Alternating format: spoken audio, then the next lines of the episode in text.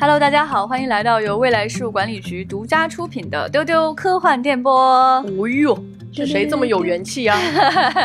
我是今天的主持人，未来事务管理局的局长。跟我一起主持的呢是也大病初愈的前辈，大家好，以及嗓子还不太对劲的老千。大家好，你们还能听出来是我吗？哎呀，老千最近这个声音真的是很有磁性，太深沉了，哎深沉的，反正我很喜欢。那前几天呢，大家听到了我们的加勒比那一期啊啊，跟大家说句实话哈，那是很久以前录的一期。对，现在没有这个精神气质了。那，怎么说呢？就是大家听到了《阿凡达》那一期啊，其实是最近录的一期。当时的情况就是在办公室真的捡吧捡吧翻了三个精神状况最好的人。呃，恢复的最好的三位，呃，来到这里给大家录了一期。在他们录音的时候呢，表现的很元气；关了录音的之后呢，就咔咔咔使劲咳。对，据说是边咳边录的啊。对，非常的艰难。那么呢，今天呢就很不容易。哎，我们同事都回来上班了。哎，啊、什么叫都回来上班了呢？就是哎，全部都倒下一遍了。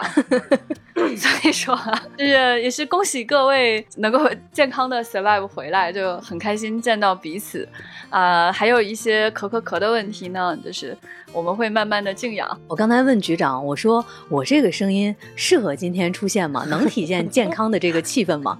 局长说这就体现我们的坚强乐观。坚强乐观，对对对，我就是特别希望大家感觉到坚强乐观，因为可能生病就是大家容易心情不好嘛，然后就会觉得为什么是我，怎么我病的这么难受？我就想跟大家说，真的都很难受。嗯，嗯而且呢，以我们办公室这个无一幸免的状况来看啊，他这一波就是扫荡过去。在这个过程当中呢，我们要看到的就是坚强乐观。对，哎，我们在中间非常痛苦的时候，还给彼此打气、讲笑话，并嘲笑彼此。啊，嗯，在这个过程当中进行嘲笑与自我嘲笑。哎，对，就呃获得了很多这个乐趣。对我们每天在群里面守望相助，对对对，过一会儿就互相问一下体温。互相送药啊，然后给大家一些康复的知识啊，嗯等等等等。到目前这个情况呢，就是大家都转阴了，然后在逐步康复的阶段当中，啊、比如说我呀，就是今天刚刚恢复对咖啡的嗅觉，很长一段时间这个东西喝起来它都很怪，非常奇怪的味道。然后很长一段时间呢，就觉得所有东西都很咸、很齁、很嗯齁、很齁。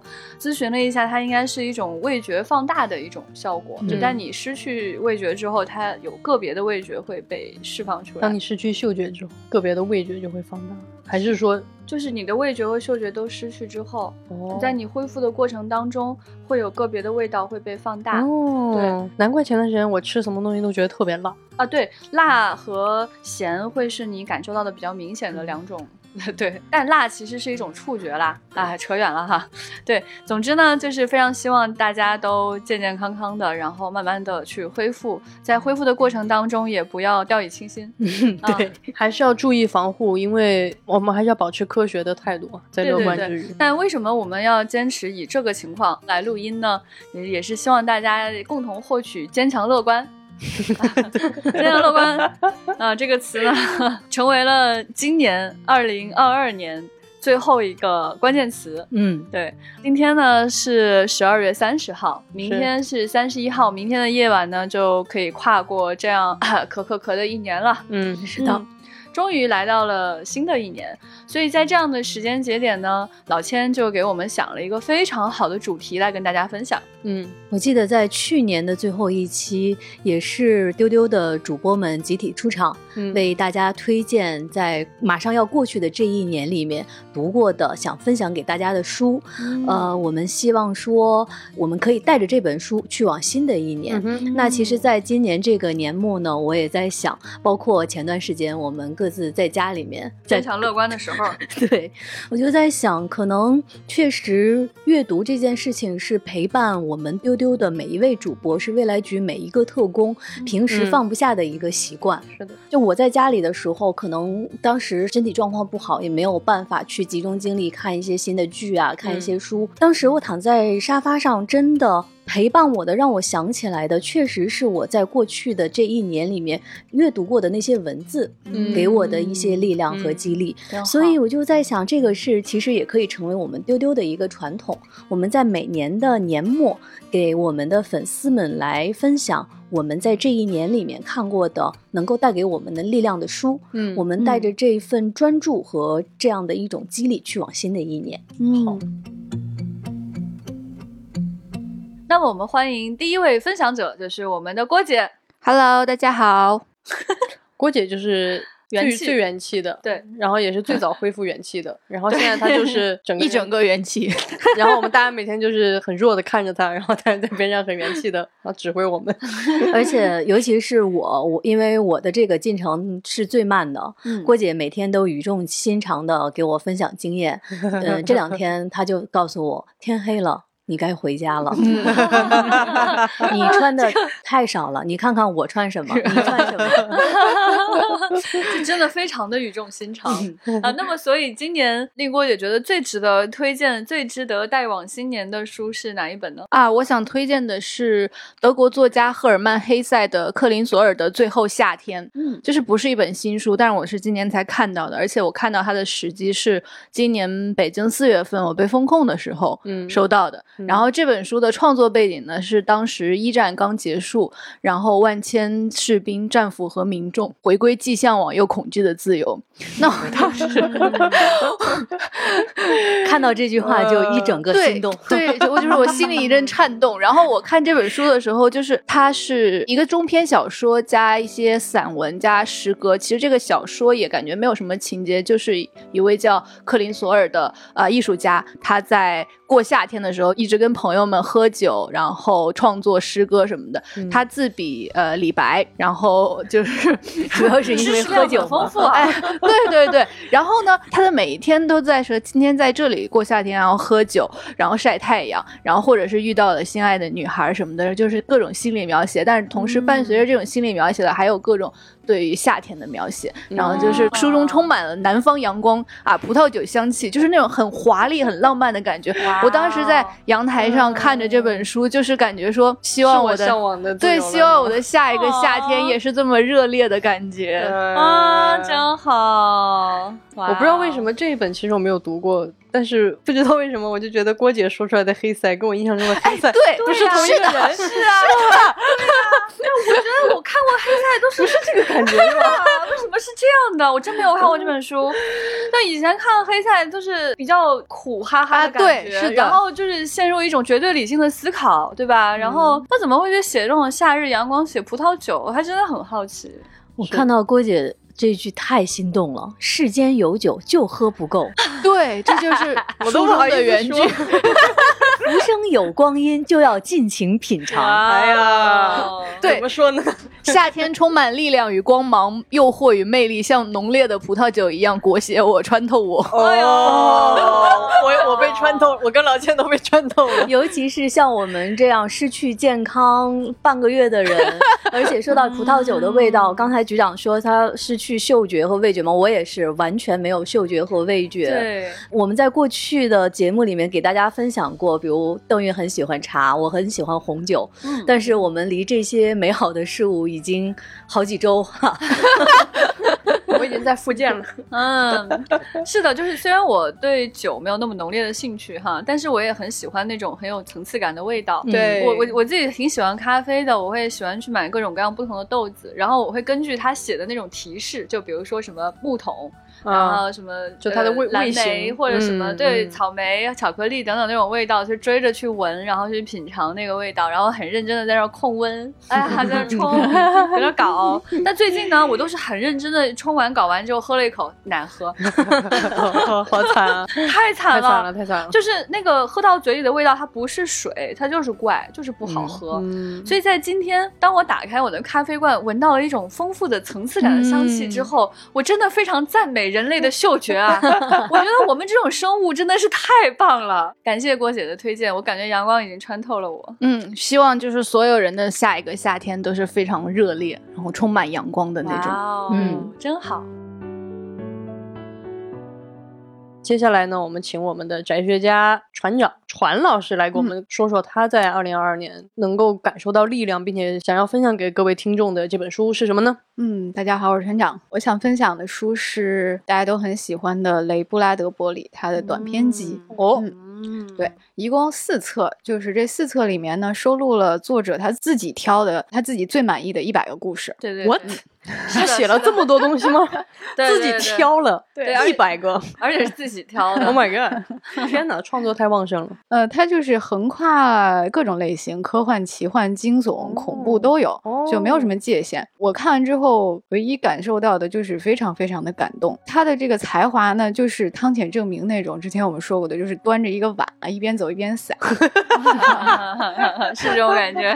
对，船长说的这套书其实是前些年出版的，我当嗯时也有认真看这套书，因为它是自选的，所以我很关注这个信息。嗯就他自己选的都是些什么东西呢？嗯 我仔细看了一下，特别逗。它这里面有很多在别的选集里别的编辑没看上的东西。啊，然后他就硬要放到这自己这个自选集里面，嗯，所以就是船长说那本就是很自意，它里面有很多是那种当时的一些杂志，甚至是时尚杂志邀请他去写的东西，啊哦，所以他就是非常随便的就写了一个很有趣的东西，很短，哎很好玩。呦天哪，这个嗯才华真的是令人嫉妒啊！哎呀，对，这套书优点很多啦，就是比喻非常的精巧，然后嗯到处都是金句啊、就是它的文字精巧的像工艺品一样。嗯啊，修辞也很有趣，然后你会感觉到文学是很美的，对它能够让你感受到那种呃文学纯粹的美。，Oh 啊 my god！但是呢，我提炼出来一个点，就是我觉得它让我看到了一种成年人的很温柔的坚持，就是嗯相信、相信一些不存在的事物。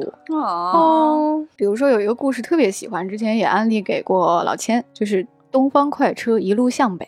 嗯，嗯，是讲、啊这个关键信息，老千一下就 嗯，前四个字就嗯，哎，对，就是讲一个老妇人，她搭上了从欧洲中部途经巴黎开往加来，最后终点是英国的这么个东方快车。嗯啊，东方快车我们在这个阿加莎那两期中给大家详细的讲过。嗯，就在这辆快车上呢，他遇到了一位特殊的乘客。哎，这乘客是一个幽灵，他当时已经病得奄奄一息了。他的病因是什么呢？是因为周围的人们都不再相信鬼魂了。好萌。就是这个幽灵呢，是以神话和这个鬼魂的传说为粮食的。哦但是他的故乡，就是他来的地方，就是中欧呢，就是这个无神论者越来越多，然后这些闹鬼的公寓和花园啊都被推倒了重建，于是呢，他们这些孤魂野鬼就被放逐了，就陷入了一种被人质疑和嘲笑的境地。他就只好坐火车横跨欧洲，去寻找一些人们对鬼魂还保持敬畏的地方。哦，哎多可爱呀！对，太有意思。那这个时候呢，这老妇人是一位英国人，这个幽灵就跟他一见如故，因为英国人相信这些。链接到我们在古宅老友记明年要给大家播出的《哎古宅老友记》我看到有些粉丝在评论区催更啊，我们这期真的朋友们已经录完了，而且制作完成，你马上就能听到了。是是是是是，那配合船长讲的这个故事，实在听了就想笑。对，对对，这个幽灵就赞不绝口，说英英国人最棒了，幽灵说，在伦敦没有哪栋老房子不会传出鬼魂的哭声。哇然后呢，就随着这个列车不断停靠在中途的车站，有巴黎呀、柏林啊，这个车上的乘客就越来越多，人们就大声谈论着一些，比如上帝真的存在吗？这样的话题，然后这个鬼魂就越来越虚弱，也就他已经要撑不下去了。然后老妇人急中生智，就给他读起了英国文学，哦啊，就像是《哈姆雷特》呀、《圣诞颂歌》呀、《呼啸山庄》呀，甚至还有巴斯克维尔的《猎犬》，这里面都有鬼魂。哦啊，这幽灵就靠着这些名著得到了短暂的喘息。妈耶！在这个故事的最后呢，这个快到伦敦了，哎老妇人跌倒了，然后呢，这个医生们都围了上来，最后她也成了一个幽灵。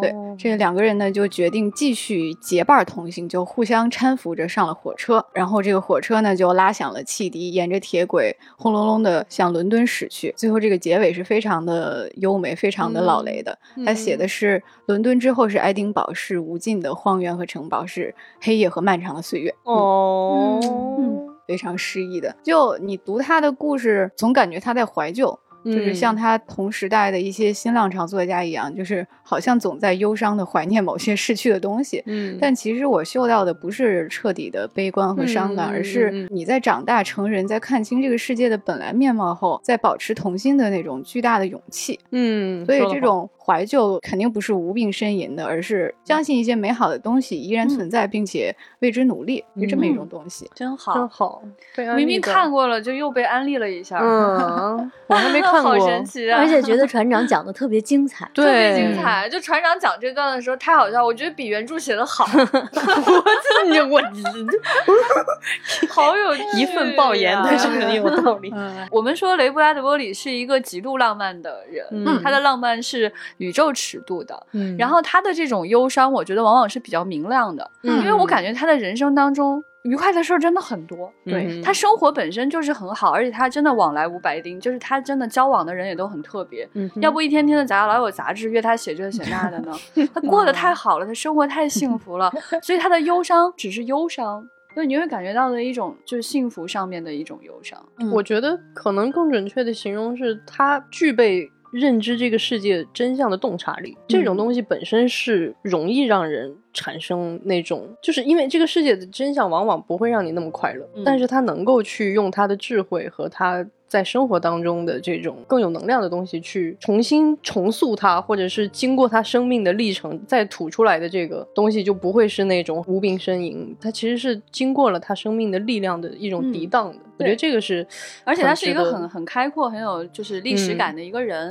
我每次读他就是这个自选集的时候，我嗅到的是一种纸媒辉煌时期的那种味道。哦对对对对。我好怀念那个时代呀、嗯嗯，对他的能耐就是，即便是这里头有些故事根本不是科幻奇幻，没有任何的幻想元素。是的，是的。啊，就是比如《时尚先生》或者《花花公子》这种杂志上的一个角落里的一小块儿的一个什么小故事吧。对，啊，就比如说还有这篇电车，就是讲这个镇子上的电车要拆了，孩子们很伤心，因为他们喜欢电车。哦，但是这个小男孩就非常相信，当他早上醒来，他赖在暖和的被窝里，在半梦半醒的时候，他就会听到电车叮叮的声音，他就相信，在这个世界还没有醒来的时候，电车依然存在。哦，船长说到老雷故事里面的相信，然后局长刚才说像纸媒时代的辉煌，我在想，其实这个就是为什么我们很坚持说在年末的最后一期给大家推荐跟阅读相关的内容。嗯可能在现在大家捕捉信息的途径太多了，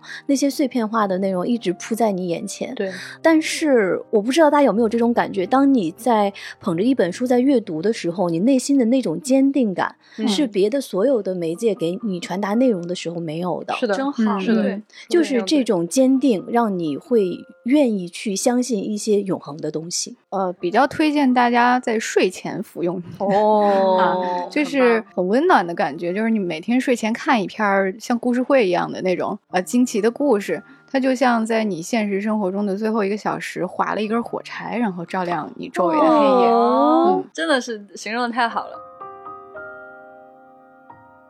接下来我们欢迎我们的悠悠。大家好，我是悠悠。哎呀，哎呀，元气！我怎么觉得大家为了录音都好像力量全都集？刚刚悠悠明明是这样说话的，悠悠说，我来的路上喝了一大缸水，对啊，然后突然怎么回事好，我是悠悠，怎么回事？真的为好了大家敬业哦！录音真的太拼了，我的天！哎呀，这个元气悠悠来给我们带来的是哪一本书呢？嗯，我想给大家推荐一部创作札记，叫《金蔷薇》。哦，嗯，呃，这个书的作者是帕乌斯托夫斯基。那么刚过去的二零二二年，也是他的诞辰一百三十周年。金蔷薇就是他的一本创作札记，它是漫谈和探讨一些世界著名的作家，像爱伦坡、安徒生、高尔基、雨果，呃，他们这些人的文学创作方式和经验。哦，他开篇是讲了一朵金蔷薇的故事。呃，这个主人公夏米，他是一个退役军人，那么他受人之托带了一位小姑娘苏珊娜一起回国。在路上，他为了逗这个小姑娘开心，这个夏米就讲了一个故事，说谁拥有一朵金子做的金蔷薇，谁就能拥有幸福。嗯，多年之后呢，这两个人再次相遇了。这时候，夏米已经成了一个孤穷的老头子，他做清洁工的工作。得知苏珊娜她过得并不幸福，夏米就决定去打造一朵当时童话当中的金蔷薇送给她。嗯于是他利用他清洁工的身份，每天都去收集一家首饰作坊里的尘土，然后用筛子去筛出尘土中细小的金屑。这样过了许多许多年，夏米就用这些逐年积攒起来的金屑，打造成了一朵小小的金蔷薇。哦，此时他的生命也走到了尽头，但是苏珊娜已经去了异国他乡，再也不回来了。哇哦，这个 对，它是一个非常优美但是哀而不伤的故事。哦，嗯，真好。我觉得帕乌斯托夫斯基，嗯，特别打动我的一个点是他非常强调幻想的作用。他并不是一个科幻作家，嗯但是他认为幻想能够填补人生的空白。嗯嗯，但是这种幻想并非空想，它是要扎根于现实的。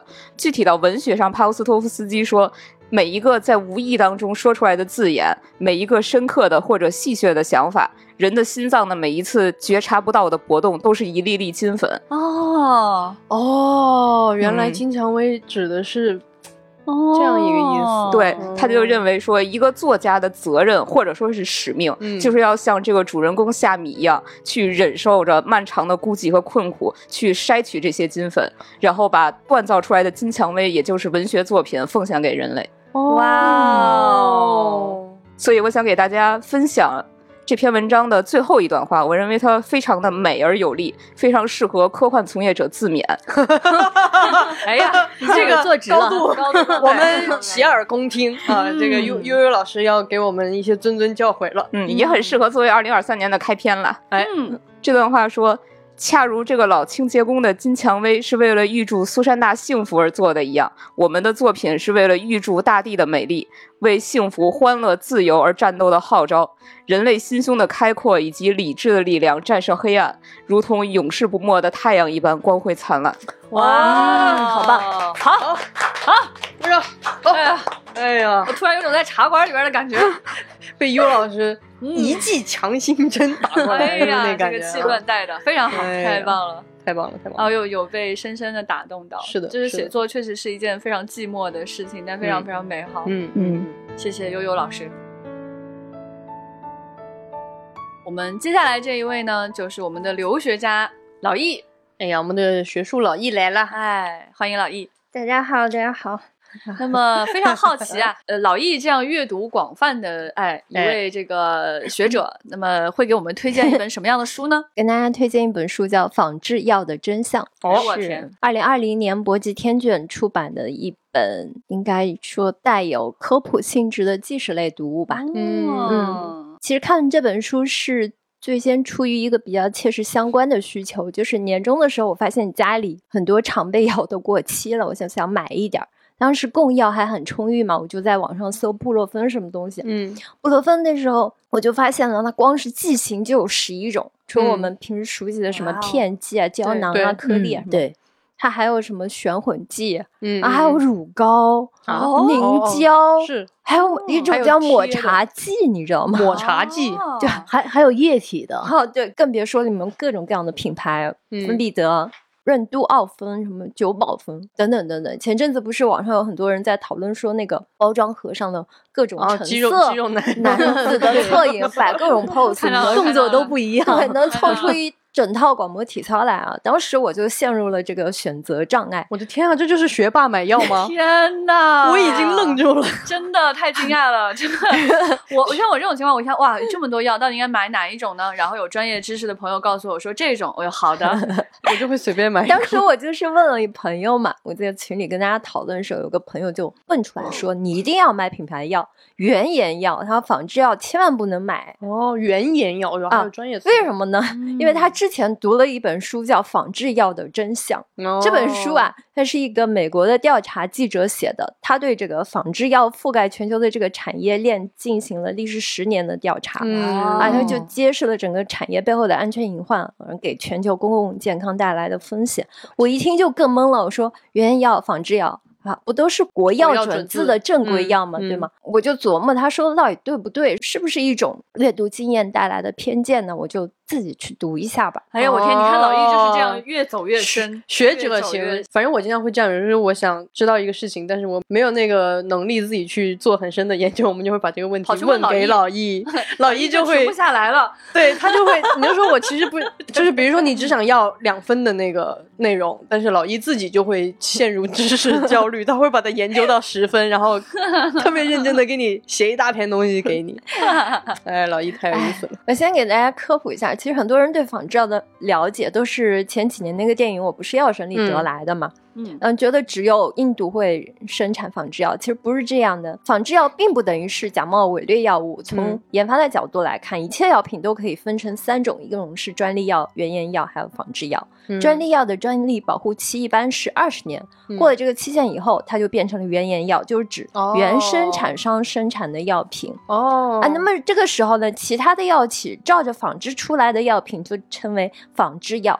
嗯也就是这个世界上，其实百分之九十以上被使用的药物不是专利药，也不是原研药，而是仿制药。仿制药的这个广泛应用就被称为二十一世纪公共卫生领域的最伟大的进步。嗯嗯那是不是就是说仿制药的差别只在于生产研发和销售端，对我们消费者来说没有什么区别呢？肯定嗯不是的，因为在生产端。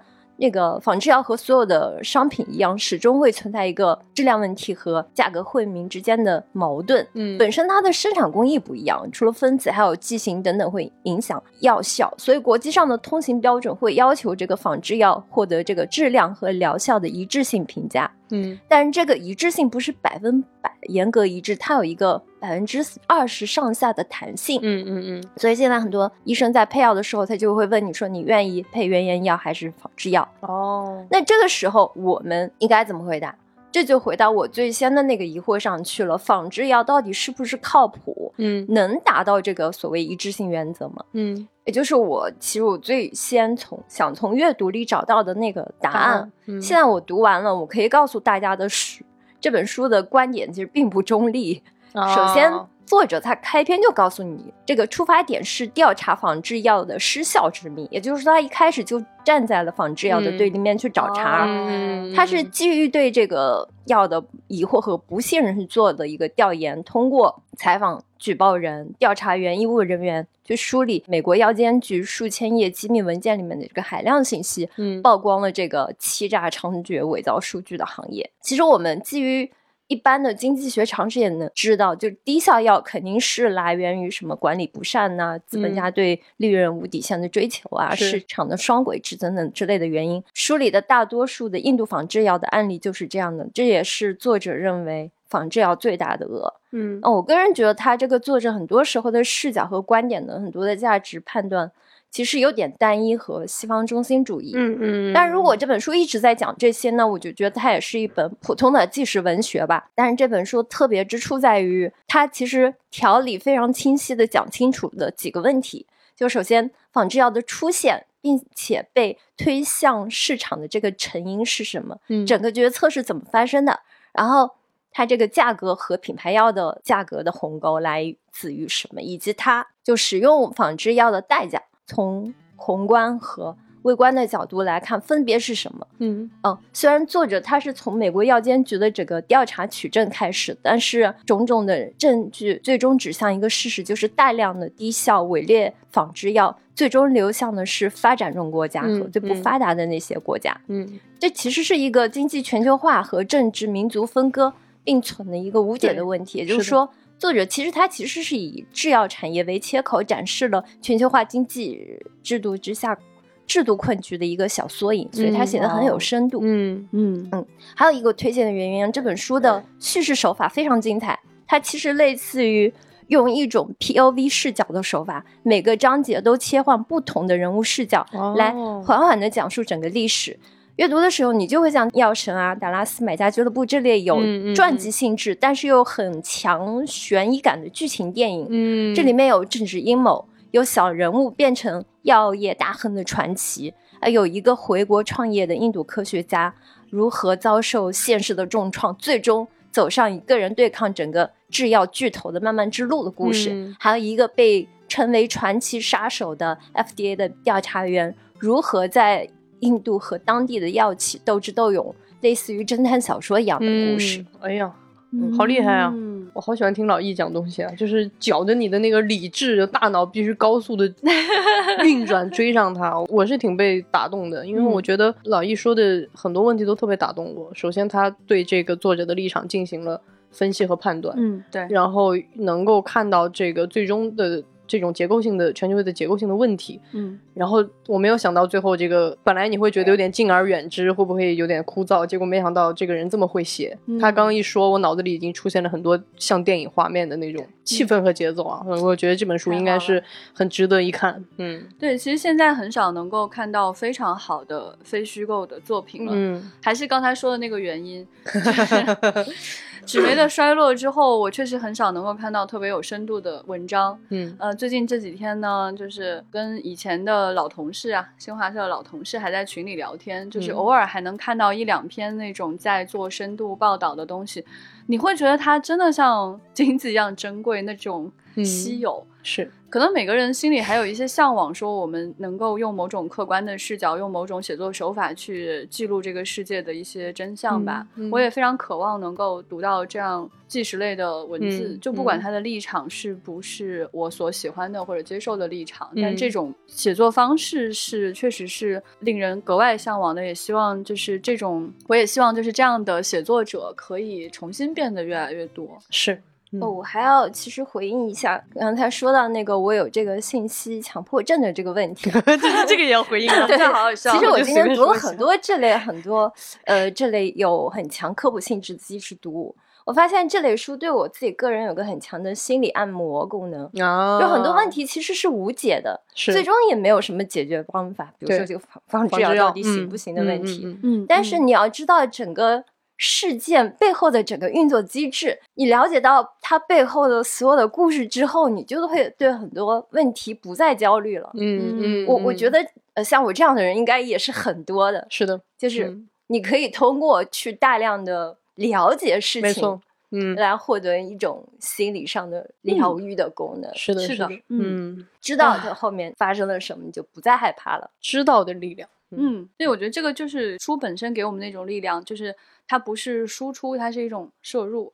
然后，呃，尤其是理性的知识的摄入，它会跟你过去的知识体系逐渐融为一体，帮助你建立新的观察这个世界的视角，给你一些新的评判方式。是的，这种理性其实也是非常快乐的。对，谢谢老易。谢谢老易给我们带来的理性精神 massage。那我们有请下一位，我们的中土大大思明。Hello，大家好。哎，我在等那个，啊，等等啥？Make Valen，大家好。哎，舒服了，舒服了。好的，好的。那么我们中土大大今年会推荐一本什么样的书呢？呃，这本书的名字叫《观看王维的十九种方式》。哦，呃，这本书是我今年看的最快乐的一本书啊，也是哦收获最大的一本书。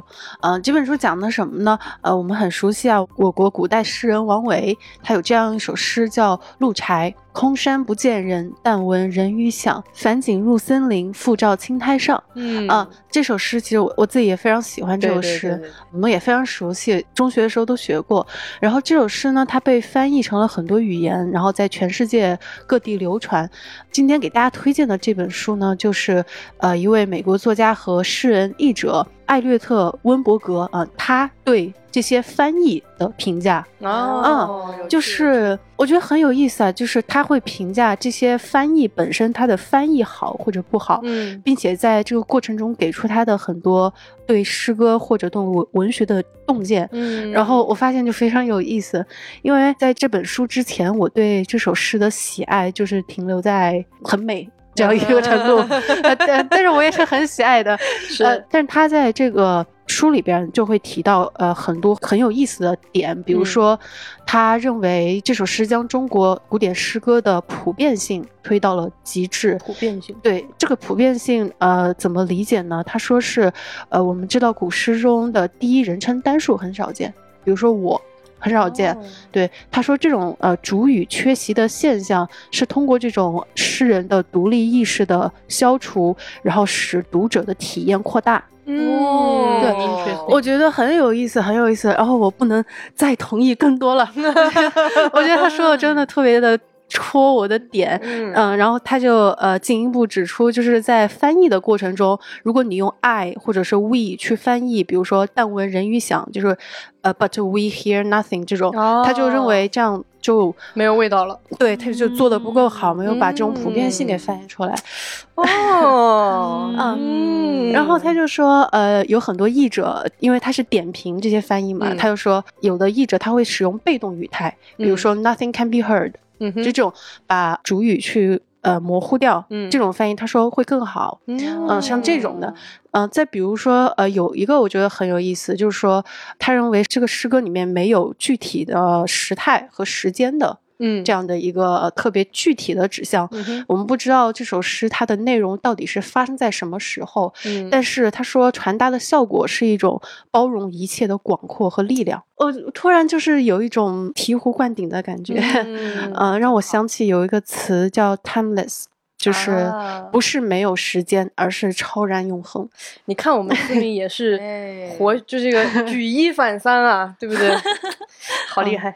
我很喜欢这首诗，嗯，同时也很就是觉得在通过这个作者给出的这么多洞见中，我发现哇，原来一首诗虽然我这么熟悉了，但是可以有这么多理解，嗯呃，所以整个阅读过程非常的快乐。嗯啊嗯，让我觉得这首诗就变成了一颗有十九个切面的钻石一样。哦嗯，因为每一个翻译对它的不同的见解，都将这个钻石的不同切面折射出不一样的光彩。嗯嗯，所以我就很喜欢。我觉得这本书是今年要看的最让我觉得愉快的一本书，因为嗯它的嗯这个体量不是很大，它嗯就是十九个翻译的一些评价。是我推荐给大家，也是因为它非常简单，非常好读，就是花一个周末可能你就读完了。对太好了。，嗯，我我特别希望这首诗以及这个作者给大家带来的这种超越时间的力量和洞见，能够给大家一些力量和快乐吧，在这个新年。啊，太好了！非常棒，我刚刚在听思敏说的时候，其实我特别特别的，我就跟他一样快乐，因为其实王维大家都知道，就是大家会称他，比如说是山水诗人，嗯，然后大家也知道，在中国的山水画里边，尤其是在宋代山水画的巅峰，其实是跟这首诗，就是刚刚思美说的那些东西是非常非常契合的。比如说这个没有主语这件事情，因为你看，嗯比如说我们去看宋代的山水画，它就强调几件事情。第一就是我的笔墨不能着痕。就是你，比如说，你看范宽的那个《西山行旅图》，就是在这个里边，我不想炫耀我的笔画，就你要，你不能不能让你感觉到我这笔是这么画的，那笔是那么皴的，没有这个东西。你看到的就是整个的这个一幅山水的景象，然后在这个里面，主体就是我作为画家的主体就是隐去的，因为宋代的山水画的巅峰，它表达的是那样一种自然的背后的。大的主体，一种神秘的宇宙的秩序的大的力量，所以你画家其实是就相当于你是一个中介，就是你你要把嗯。这种对自然的这种体会，通过你的画笔给传递出去，但是你不可以在这个里面去很自恋的去炫耀你自己。嗯所以为什么宋代的山水画一直是我们都说嗯是中国的山水画的巅峰，就在于它有那个大的精神嗯存在在那儿。所以刚刚跟这个翻译里面说的，比如说我们不不去用 we，不去用 I，然后没有这种时态，反而能达到的一种。去抵达一种真正的终极的那种东西，我觉得嗯我体会到你的快乐。这本书 就是有一种下单，就是有一种无我的这样的一种状态。对对对，嗯，这首诗它的最开始的两个词是“空山不见人”，我觉得就很符合这个空山这个主题。嗯对，是我觉得这个格局就完全不一样了。没错就是我们能够看到，在一些语言当中，你的主语是必须存在的。嗯哼，在这种情况下，你很难不去思考自己跟事物之间的这种联系。是的，就是它语言就要求你这么去做。嗯哼，所以不同的语言，它的表达方式差异真的非常大。对，我们汉语的使用方法可以说是非常灵活的，嗯哼，才能造嗯就我们这么优秀的、丰富的诗歌。对，呃，我刚刚听思敏在讲这件事的时候，我就在想，非常有趣的一点是，这是对翻译的一种呼应，它实际嗯上就是不同的文化之间的一嗯种撞击。对对啊，对太有趣了，它是不仅仅是英语的翻译，它还有不同语言的翻译。嗯是的每种嗯语言其实背后都是一种很深度的文化的思考，逻辑，很有趣。这些译者他们都很喜欢王维，所以才会去做翻译。嗯那么带着自己的文化的深度去重新看待这首诗，它到底看见了什么？可能就是思敏说的某一种切面，某一嗯个角度。嗯那这个角度有可能它很刁钻，有可能它不完全准确，但是我们的诗歌能够被这样去审视，其实也是很美好的。非常美好。对，它不仅仅是说各种文化，其实每个人看到这首诗，他心里看到的那个倒影，形象，嗯。也都是不一样是的嗯。对，所以好喜欢思敏的这个讲述啊，我觉得刚才我也很想看看这本书。嗯，刚才局长的讲述也特别打动我，因为呃，在这本书的结尾有一个这个作者他说的一个观点，我觉得也非常的符合刚才局长说的。他说他只是列出了十九个翻译，嗯但是每一首诗歌的每一次阅读都是一种翻译，因为人、哦因为人不能两次读出同一首诗。Oh my god！我觉得这句话写的真好，而且他是在呃这本书的结尾，好厉害是给出一个他的一些要开阔结论性的一些、一些东西了。我特别喜欢这本书，给给我感觉非常的开阔我的视野。哦，太好了，真好，我觉得这句话可能真的是在很多喜欢幻想文学的朋友那边得到很大的一个心理的呼应。嗯突然觉是得世的是的界变大了，可是的能性变是的多了，嗯我们愿意去拥抱一些新的不一样的东西。嗯，嗯，不愧是中毒嘎达推荐的东西，啊哎，真好。再说一下书名，我怕大家忘记，叫《观看王维的十九种方式》。好。嗯，再一次安利给大家。好的，好的，好的，好好好，谢谢。思敏，感谢，太棒了那我们来有请下一位小静，大家好，我是小静，哦，天哪，哇，每个人都好有元气哦。元气中的元气。耶耶耶！阳康之后就是这么开心。啊，太有趣了。嗯，所以小静今天我们带来的是哪本书呢？我想给大家推荐的是《苏珊·桑塔格全传》，哦，是二零一九年一月份上海译文出版社出版的这个版本。这本书的作者卡尔·罗利森是一名英语教授，也是一个专业的传记作家。嗯，就他之前写过《梦露传》和《艾米丽·狄金森传》。哦，第二作者丽萨·帕多克是他的妻子，也是一名作家。就是推荐这本书呢，我就首先得给大家稍微介绍一下苏珊·桑塔格是谁。哎，就是可能很多人对她并不是特别的熟悉，但她其实是一个非常著名的美国作家，被称为是近代西方最引人注目、最有争议性的女作家以及评论家之一。嗯哼，她的作品有反对阐释、激进意志的风格、论摄影、艾滋病及其隐喻等等。就是说起苏珊·桑塔格，可能对她有点印象的人会觉得这不是一个离我们特别远的女作家。她是两千零四年去世的，但她其实出生在一九三三年。哦，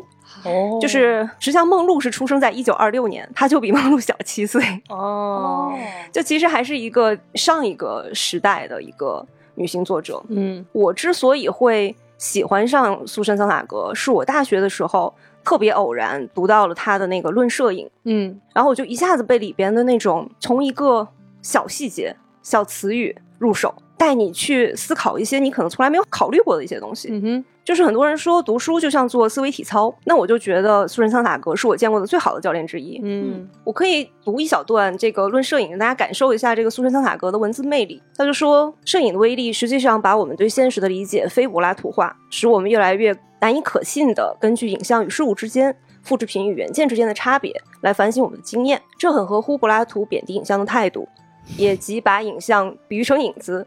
它们是真实事物投下的，成为真实事物的短暂、信息极少、无实体、虚弱的共存体。但是，影像摄影的威力来自于它们本身，也就是物质现实，是无论什么把它们散发出来之后留下的信息丰富的沉积物，是反过来压倒现实的有力手段，反过来把现实变成影子。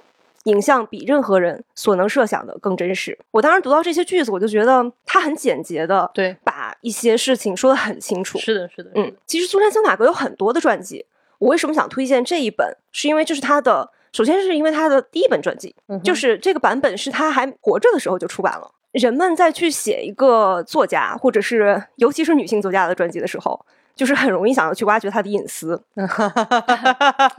但是呢，当一个作家，但是呢，当一本传记是在这个作家还没去世的时候出版的，嗯，他在这个方面就会有所克制。这个吐槽哇，嗯小静好犀利讽刺感拉呢，满了。就还有一个原因呢，就是比起后来的一些苏珊·桑塔格的传记，所谓的全传什么之类的这件东西，他这个书写的还算是比较的简练，嗯他没有收入那么多的庞杂的资料进去，嗯哼，写的比较简洁，嗯翻译的也比较流畅，就是很容易读进去。嗯而且他是按照这个时间顺序，把苏珊·桑塔格的人生分成了三十段，就三十段，对哦三十段，然后标注了其中的每一段人生里边对他来说最重要的事件和作品。所以，如果你没有读过他的作品，你可以从这本书里去选择自己最感兴趣的作品，嗯去作为这个阅读苏珊·桑塔格的入门。嗯而且你能够很清楚的知道，就你现在读的这个作品，在这个作家的人生中是一个什么样的坐标。就像一个苏珊·桑塔格目录，对对对对对，你可以先去看这个目录，然后再去读他的作品。嗯如果他的作品对你来说稍微有那么一点点门槛的话，就是很多喜欢苏珊·桑塔格的人拒绝读他的传记，有一个原因是，苏珊说过她很讨厌传记这种问题，啊，她不希望别人写自己的传记，然后她也从来都不写传记这一类的内容。但是呢，就是我读她这本传记的时候，我就发现，在她的少女时期，就是一本传记对她的人生产生了很大的影响。这个传记就是《居里夫人传》，她就是小时候就是一个早慧的少女，她读了很多书。她一直到读《居里夫人传》的时候，她就感受到那种某种同样的人，感觉好像居里夫人是她的一个可以成为她的一个偶像的这样的一种感觉。嗯，就她感觉到那种奉献于某种事业的这种魅力。就居里夫人，她是把自己的人生奉献给科学事业了嘛？嗯然后苏珊·桑塔格，她也找到了自己可以全心奉献的事业，就是写作。我们可能在人生里面总是想要去找一些偶像，然后去作为自己生活的一个参照系。嗯但是对于女生来说，可能就是你找这个合适的参照系就会比较困难。就是苏珊·桑塔格找到了居里夫人，然后我就觉得苏珊·桑塔格本人，尽管她很讨厌传记这种问题，但我觉得她也是可以成为这种参考系的。嗯，有意思，有意思，是的，当然，不管是这个苏珊·桑塔格还是居里夫人，他们都是不完美的。但是我们就是在读他们的这个传记的时候，我们可以确确实实的感受到他们身上那种闪闪发光的东西，嗯，就是我们可以去学习参考的东西。是的，嗯，我就觉得苏珊在居里夫人的身上找到了自己愿意追随的品质，我也是在她身上找到了某种打动我的特质。嗯就是某种自省和审视，不断的去审视自己的生活，试图变成更好的人。就这也是我把这本书推荐给大家的一个原因，嗯就是希望大家在新的一年里能够去找到自己想要去追寻的这种品质、这种目标。好，嗯，谢谢小静，我觉得这个就是一种不同人的力量，通过这种传记也能传递出来。欢迎下一位主播，我们的小浪花。丢丢丢丢丢丢丢，哎呀，丢丢丢丢丢丢，你学我干啥？我忍不住。太好笑了！就是我们这个时候请小浪花进来呢，哎，但我们请前辈先说。因为他也丢了，是吗？呃，太好笑是，主要是因为前辈讲的这个内容呢，我觉得可能跟前面比较呼应。对对对对对。本来今天我想推荐一本别的书，但是后来老千给了一个关键词，说是一种力量，是一种你希望能够带着它跨越新的一年的力量。嗯然后这本书其实我昨天才收到啊，我知道它很久了，但是我昨天才收到，然后我没有看完，但是我真的很想推荐给所有人。嗯啊，这本书是由清华大学出版社出版，然后赵立明老师写的，叫《传奇女书》，是什么意思啊？女女书是什么东西？就是在中国的古代，大家应该知道，就是因为是很严格的那种社会的制度，君君臣臣，父父子子，其实只有男性有受教育的权利，只有男性有学习的权利，女性是没有学习的资格的，你不能进学堂，你不能去参加科举考试，进入到一个所谓的正常的社会的呃运转当中。但是这些女性在自己的生活当中，她们有其实非常想要去表达自己，想要去认识自己，想要去通过一种方式诉说自己，所以她们就做了一件什么事情？她们发明了一种文字，然后只在女性之间传播。相当于这种文字成为了这些女性彼此连接的一种只有她们看得懂的密码，是这样一种叫女书的东西。然后它的这个女书的发源地是在湖南永州，永州是一个大家如果知道的话，应该知道是一个也是在历史上很出名的一个地方，诞生了很多很有名的这些所谓的大家，文化很发达的一个地方。然后那个地方是一个有汉族和瑶族。主要是瑶族这个少数民族在的地方，所以它在这个非常严苛的以汉族为主的、以儒家文化为主的那种很严苛的社会制度里面，有了一点点松动的可能性。所以这些女孩子就去学习这个女书，它的一个传递的过程是什么呢？有几种方式。这些会女书的人，他们称自己为君子女，就是因为在古代只有男性才能成有知识，你才能成为君子。但是这些女性认为我们也可以有知识、有文化，所以当她学习这个女书以后，她会称自己为君子女。然后他们的这个女书非常有趣，它是表音文字。如果单拿一个女书的字出来是没有意义的，它其实是相当于用这些女书把这些音给记下来了。然后你把这一句话连着音读出来，你就能明白这句话在说什么。所以它的传播方式是通过唱歌。哦就是在这些妇女，大家想象一下，在灰暗的时代，这些妇女她们每天都在家只能做女工，然后这个女书就是通过她们日常的吟唱。大家有这样的仪式去把这个传播出去，然后同时呢，他们有三种载体，一种是纸写字，但是是用竹子或者是棍子沾锅底的灰；还有一种是他们做女工，他们会把它绣在帕子上，或者是写在扇子上，然后通过这样的方式去把这个文字实体传递出去。然后他们还因此发展出了一种习俗，叫做呃认老童。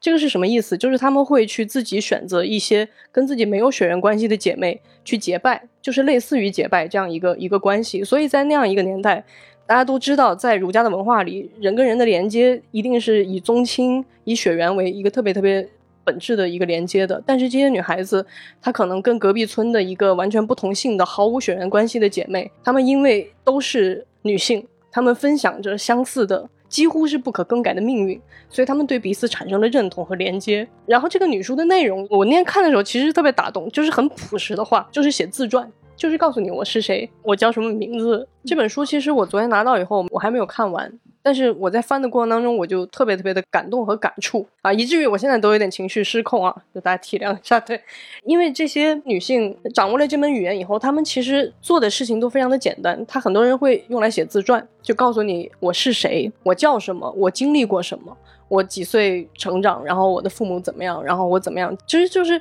一些你觉得很琐碎的事情。嗯，但是在那个时代，这些女性她们的那种。就是这个社会告诉你，你你就是生下来，你就是应该去嫁人，然后你嫁了人以后，你就是天天在家做女工就可以了，你也不能有任何的追求，你也不可以有其他的梦想。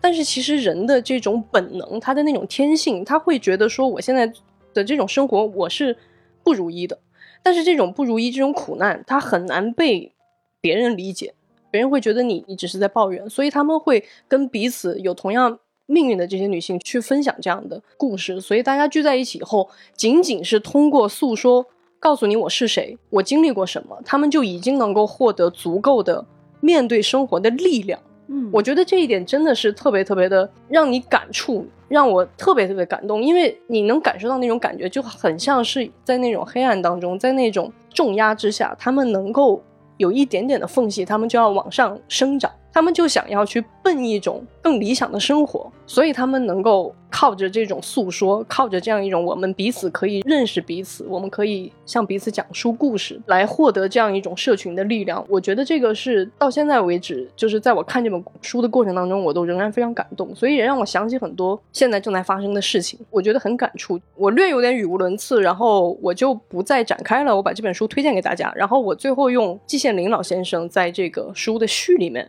他是这样来形容的啊，他说旧社会的妇女处在被压迫、被剥削、被歧视的最下层，他们在神权、君权、族权、夫夫权的四重压迫下过着奴隶般的生活，哪里还谈得上什么学习呢？他们几乎通通是文盲，连起一个名字的权利都被剥夺。但是他们也是人，并不是畜生，他们有思想、有感情，能知觉、善辨识，他们也想把这些情感表露出来，把自己的痛苦倾吐出来。但又苦于没有文字的工具，于是就运用自己独特的才识，自己创造文字，宛如一颗被压在大石头下的根苗，曲曲折折，艰苦努力，终于爬了出来，见到了天光，见到了太阳。其实丢丢经常分享女性的话题，那我觉得这本书给了我一种更大的力量，就是关于我们如何去生活，因为我们可能无法负担其他女性的命运。我们能够掌握的只有自己的东西，所以我觉得，只要你身为一个女性，我觉得我们可以在尽可能的条件下，就是让自己更茁壮的去成长。你可能不能够帮助一个上不起学的女孩子，但是如果你把自己变得更好，其实我觉得对于整个的女性的命运，对于整个连接在一起的天下的女性，我觉得都是一件好的事情，是一件有力量的事情。所以我在今天选择把这个力量分享给所有人。嗯，对，有点情绪失控啊，大家谅解一下。前辈推荐的这本书呢，叫《传奇女书》。女书实际上是历史上一个比较重要的存在。过去我在新华社的时候，有很多人在关注这个议题，尤其是在少数民族地区，它其实还存活着。就是说，这种语言它不是彻底消失了，而是还在口口相传，在传唱，在使用，是一种活着的语言。呃，这种活着的语言非常的有魅力，以至于就是当时的很多同事去做过采访，做过记录，然后也采访过一些学者。我曾经离这个采访也很近啊，但是因为各种机缘巧合的原因，没没有能够去实地做过一些采访。嗯但我也就是被这种存在深深的吸引了，是就是里面讲述着一种完全不一样的故事。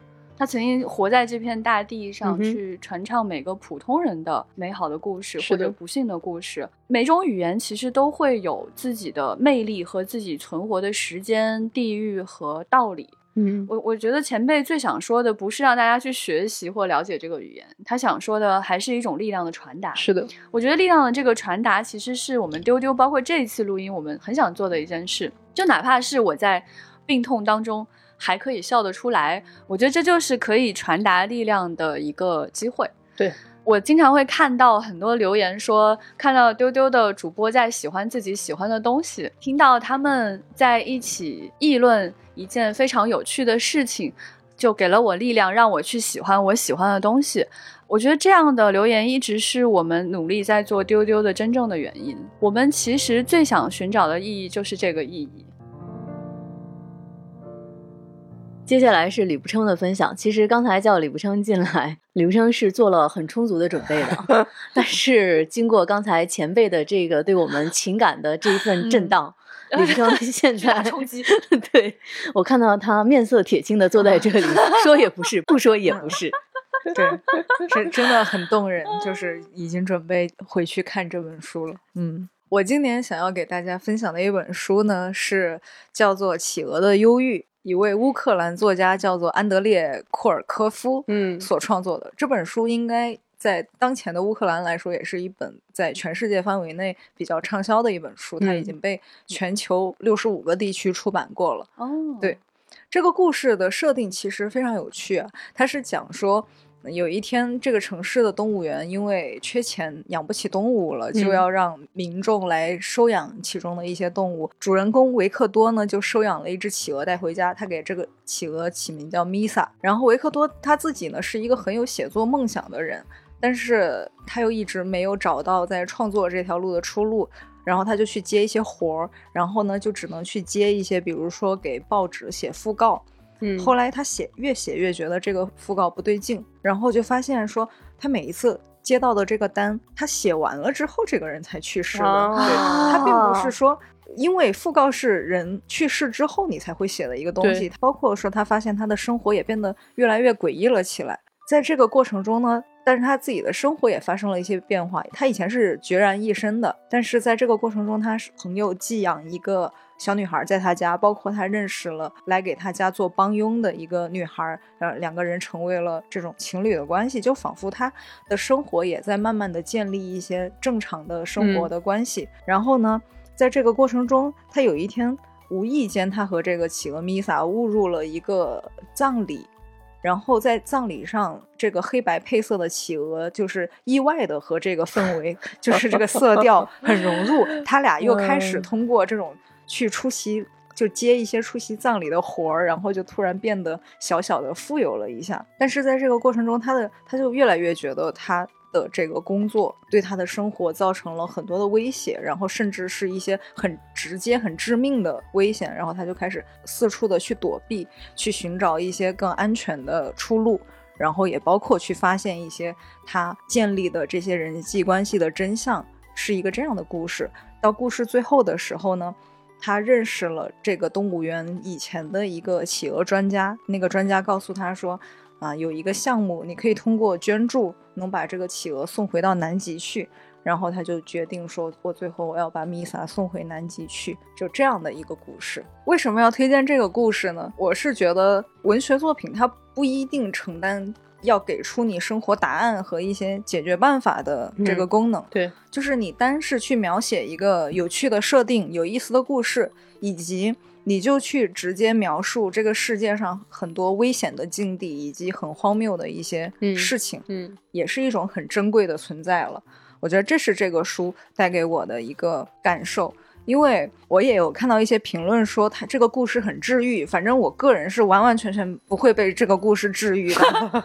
对，但你被他治愈了是吗？对，因为 我觉得可能每个人投射到这个有忧郁症的企鹅的嗯。身上的都是自己的一部分心嗯。情，但是对于我而言，我觉得就是生活有时候不光是你努力就可以，很多时候你就是会 面临这个世界带给你的危险，包括就是生命的危险、身不由己的一些压力，嗯。就是我们要去直面这种黑暗和荒谬，它是真的存在的。嗯。然后在这个剧情中有一幕我印象最深刻，就是有一天在这个故事发生到中途啊，就仿佛是一个间隙。这个主人公维克多他坐在自己家里的桌旁，他在思考未来会怎么样。然后他就说了一句话，他说：“敬每一次的一如往常。”啊，对，就是因为我们看到这个世界上有这么多荒谬的存在了，让我们觉得危险有压力了，所以一如往常才那么的珍贵。包括说他中间有一次，他为了躲避危险，他逃去了他朋友在外地的一个度假小屋，在那个地方他度过了一次新年，他就会让我想起这几年，就是中途有时候偶尔跟朋友能聚会聚在一起，或者是去逛公园，获得的那种轻松和快乐，这是我觉得这种一如往常的感觉很珍贵的地方吧。嗯对，嗯。但你最早喜欢上这本书是不是因为当然它有是因为企企鹅？对 然后就被这本书给骗到了。啊是不是以为这个讲企鹅的故事就像小企鹅那种小，就是小动画片啊、小表情嗯包一样可爱？对，就是这个书我都没有特别看他的介绍，我嗯只看到说有企主人公把企鹅领养回家了，我还以为是那种心想棒，好羡慕啊对嗯我也要企鹅呢。对我也要企鹅，结果完完全全没有想到，就陪着这个主人公和企鹅经历了九九八十一难的感觉。小浪花的阅读体验，对，我觉得这这也蛮好的。有时候你不用说你已经特别了解这个故事，嗯你才去真的去阅读它，而是说你被一个理由打动了，你就随着主人公一起去经历了他的这个生活，嗯也是一个很有意义的经历。嗯嗯，我觉得小浪花最后说那个“敬每一回一如往常”，其实也是献给大家的一个礼物吧。嗯是，对就是在最近这几天，我们刚刚感受到生活的复苏哈，饭馆里开始有人了，有那么多人去看《阿凡达》，然后上班也开始堵车了。嗯啊，竟然觉得哎，堵车这件事情也令人感到有一丝的快乐。对，所以希望大家未来的每一天都能像简单的往常一样简单和快乐。那我们来欢迎今天最后一位分享的重磅的主播 老千，重磅重磅，没没有那么重磅，就是声音有点粗。听到一个声音最重磅的非常有磁性的重磅声音。呃，我想给大家分享的这本书，可能呃各位了解我的话会觉得不意外，是阿加莎·克里斯蒂的自传。哎，呃太丢丢不意外了，是不是？呃，丢丢在今年我们播出过几期跟阿加莎有关的内容，对，尼罗河上的惨案，还有东方快车谋杀案。嗯呃，大家知道我是非常喜欢读他的小说的，但是我从来没有读过他的传记。其实我在读他的自传之前，我对阿加莎其实是不了解的。嗯我甚至因为他经常写这些跟谋杀啊相关的这些故事，我看到他的那个照片会觉得有点神秘，啊，有点害像那个电影里的对，有点害怕他，是这种感觉。嗯那这本书呢，其实是阿加莎从六十多岁的时候开始写，一直写到了她七十五岁。嗯呃，这本书很厚啊。其实我在读这本书的过程中，有时候会把一些内容分享给局长、前辈还有小浪花。它很厚，然后字又特别小 而且小这一点而且这本书很实在，它几乎都不怎么分行，密密麻麻的一本厚书。我读了有几乎半年的时间才把它读完。我以为我会在这本书里面看到一些他关于他的很著名的小说的创作的幕后。啊，我我想象中作家的自传嘛，但是其实完全没有。他对于他的创作，对于什么时候写出的这本书，很多时候都是寥寥几笔就带过了。他整个的。关于人生的回忆，他都没有专注于怎么自己写小说这件事情上，嗯而且他的文风呢，甚至会有一点点像你平时读他的小说的那种感觉，就是你甚至会觉得有一点像老奶奶的絮叨。哦它不是那种特别起伏的、特别有情节性的或者有表现力的那样的文字。嗯但是当我在读这本书的时候，尤其在最后他的自传快结束的时候，我有一种不舍，就像一个七十多岁的老奶奶，她一直在给我讲她一生的故事，啊到最后我发现说啊，她这一生的故事快讲完了，讲完了，嗯哦是这样一种陪伴和特别温润的感觉。嗯那在这本书里，他用了一半的时间都在讲他的童年和少女时代。他会用非常生动的文字去讲他家里的那个老屋子，他小时候长大的那个院子，嗯院子里的那棵大树，讲他小时候的玩伴，他的布娃娃，飞进他卧室里边那只小鸟，他怎么给它起名字。就是他对于这些事情的描述，让我在阅读的过程中，我好像想到了我的童年。嗯在我很小的时候，我有什么样的童年记忆？那个慈祥的老人是怎么陪伴着我？嗯这个是我在读他的传记的前半部分的时候，给我那种很温润的浸润感。嗯而同时呢，他在这个书里面讲到了很多在我看来是古老的智慧和美德。嗯就是比如说，他描写他的父亲啊，他上来就说：“我的父亲是一个为人随和的人。”你会在想，他为什么会这样描述父亲是个随和的人？那他是这么说：“他说，如今人们不大看重随和这个品性了，注重的大多是某个男人是否机智聪明，是否刻苦勤奋，是否对社会做出了贡献，是否在事情的规划中举足轻重。”嗯我看到他这些描述的时候，就在想，其实我们包括在现在的生活，也在生活中也在说，这个人性格非常好。他很随和，他很善良。你会发现，这个是一切美好品质中最底色的那个，是应该坚持的品质。对是一个随和的人。然后妈妈呢，也会经常会给他分享一些生活的智慧，就比如说，妈妈告诉他说，你如何应该对待自己家里的佣人。嗯那些女仆，妈妈是这么说的：“她说，你不可以对那些因为她所处的地位不能对你恶语反击的人出言不逊。”哎呦我看到这个的时候，就在想，我们现在经常说你要去善待我们那些快递小哥，善待身边的保洁人员，嗯你是不是他们所处的地位，他是不能对你恶语相向的？嗯所以说，你应该更善良的去对待他们。那阿加莎在整个的这个书里面呢，她说到一句话，她就说：“我的记忆很好，我对过去的事情都记得很清楚，我能记得快乐的事情，也能记住悲伤的事情。嗯但是悲伤的事情呢，你记住就好了。”不要总去想它，所以我这两天我走在街上啊，马上就到了二二年就过去了，我就在想二二年我过得开心吗？不开心。我在家里被封控了那么久，我们在老千这个太爱出门了，我们在年末的时候，大家都生病了，这都是不开心的事情。嗯但是我们经历了，我们就不要总是把它放在心上面。是嗯不要去咀嚼它。对，嗯而且阿加莎的自传呢，还让我非常有感触的，就是她用了非常大的尊严和体面去描述生命中的那些痛苦。嗯可能大家知道，她经历过两次婚姻。她的第一任丈夫呢，其实是在阿加莎的母亲去世之后，在阿加莎生活最黑暗的时候离开了她。嗯但是呢，对于这一场婚变，阿加莎用两页纸就写完了，而且她给予前夫充分的尊重。嗯就是对于前夫那些绝情啊和恶劣的行为，她是这么说的：“她说他太绝情了，但是他是在为他自己的幸福奋斗。”所以就是阿加莎的出版商在这本书的出版商的前言中是这么写的：她以生动不失尊严的态度描述了她与第一任丈夫离异时的情形，因为她总能记住生活中那些快乐有趣的部分。这本书首先就是一首歌颂欢乐人生的赞美诗。哦太 Oh 了不起了，而且我非常喜欢的是，就是在这一章结束之后，嗯下一章他给自己的题目是第二春。哦，我们在之前大家都知道，东方快车对于阿加莎·克里斯蒂来说非常非常重要。嗯她自己关于东方快车的旅行，包括她的那本小说，我是读了这本自传才知道，他第一次登上东方快车就是在他婚变之后，哦他要独自远行。哇哦，他对自己说：“有些事情我要试试我自己行不行。